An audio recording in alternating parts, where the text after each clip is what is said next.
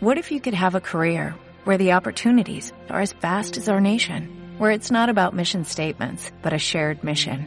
At U.S. Customs and Border Protection, we go beyond to protect more than borders, from ship to shore, air to ground, cities to local communities. CBP agents and officers are keeping people safe. Join U.S. Customs and Border Protection and go beyond for something far greater than yourself. Learn more at cbp.gov/careers. Puerto Rico son de un pájaro las dos alas.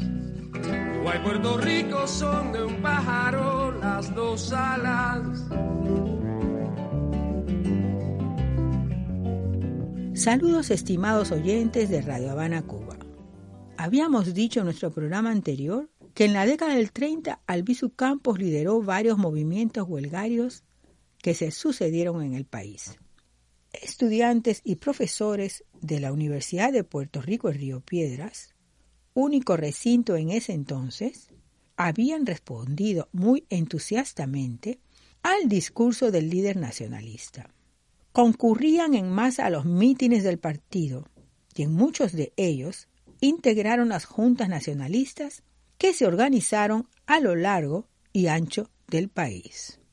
Aun cuando el sentimiento independentista del estudiantado universitario era algo tradicional, es a partir de la incidencia de Albizu Campos en él que el movimiento estudiantil deja de ser una luz intermitente, al decir de Juan Antonio Corretjer. Es decir, se convierte en una fuerza militante del nacionalismo y de la independencia de Puerto Rico. Al calor de ese entusiasmo y bajo el liderato del nacionalismo, se funda en diciembre de 1932 la Federación Nacional de Estudiantes, que agrupó a estudiantes secundarios y universitarios. Sostuvo como principios básicos la independencia de Puerto Rico y la reforma universitaria.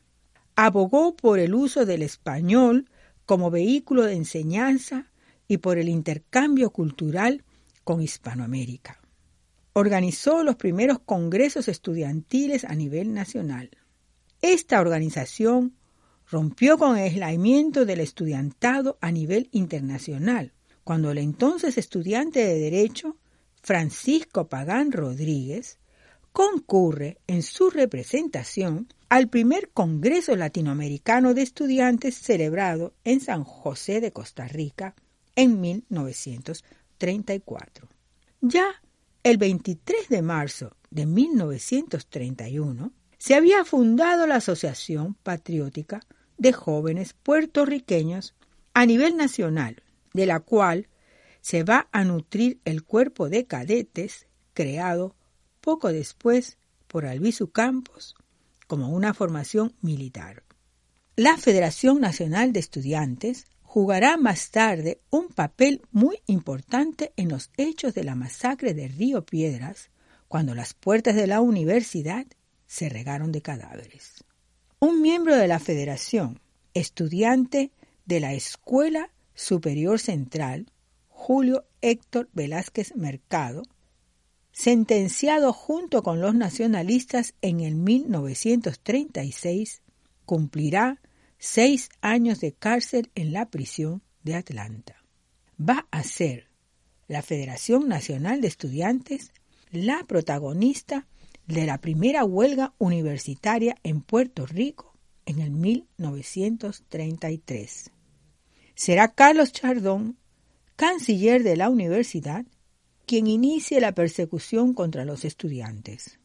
La huelga acaba cuando se inicia el desfile de expulsiones, debilitada por la división creada dentro del seno de los huelguistas con la intromisión de Muñoz Marín y su Partido Liberal. Participaron, entre otros, en esta huelga Gilberto Concepción de Gracia, Pinto Gandía, Luis Venegas Cortés, Carlos Santana Becerra, Filiberto Vázquez López, entre otros. Este último fue expulsado. La huelga, más la administración, no logra su objetivo, que era sacar de la universidad la rectoría extramuros de Albizu Campos. Por su parte, la federación ganó en prestigio y a partir de entonces la presencia de Albizu Campos en el recinto se hizo más frecuente y notoria. Sobre la educación de los jóvenes, dijo Albizu Campos, la escuela lo mismo puede servir para construir como para destruir. Hay que buscar el propósito que se persigue con la enseñanza. La educación no puede ser un instrumento de dominación.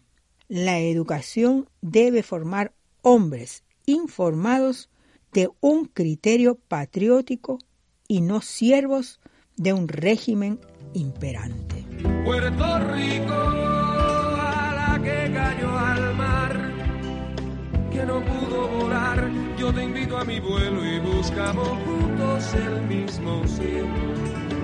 Habló para ustedes Rosa Meneses Albizu Campos, porque Cuba y Puerto Rico son de un pájaro las dos alas. Cuba y Puerto Rico son de un pájaro las dos alas. Cuba Puerto Rico son de un pájaro las dos alas.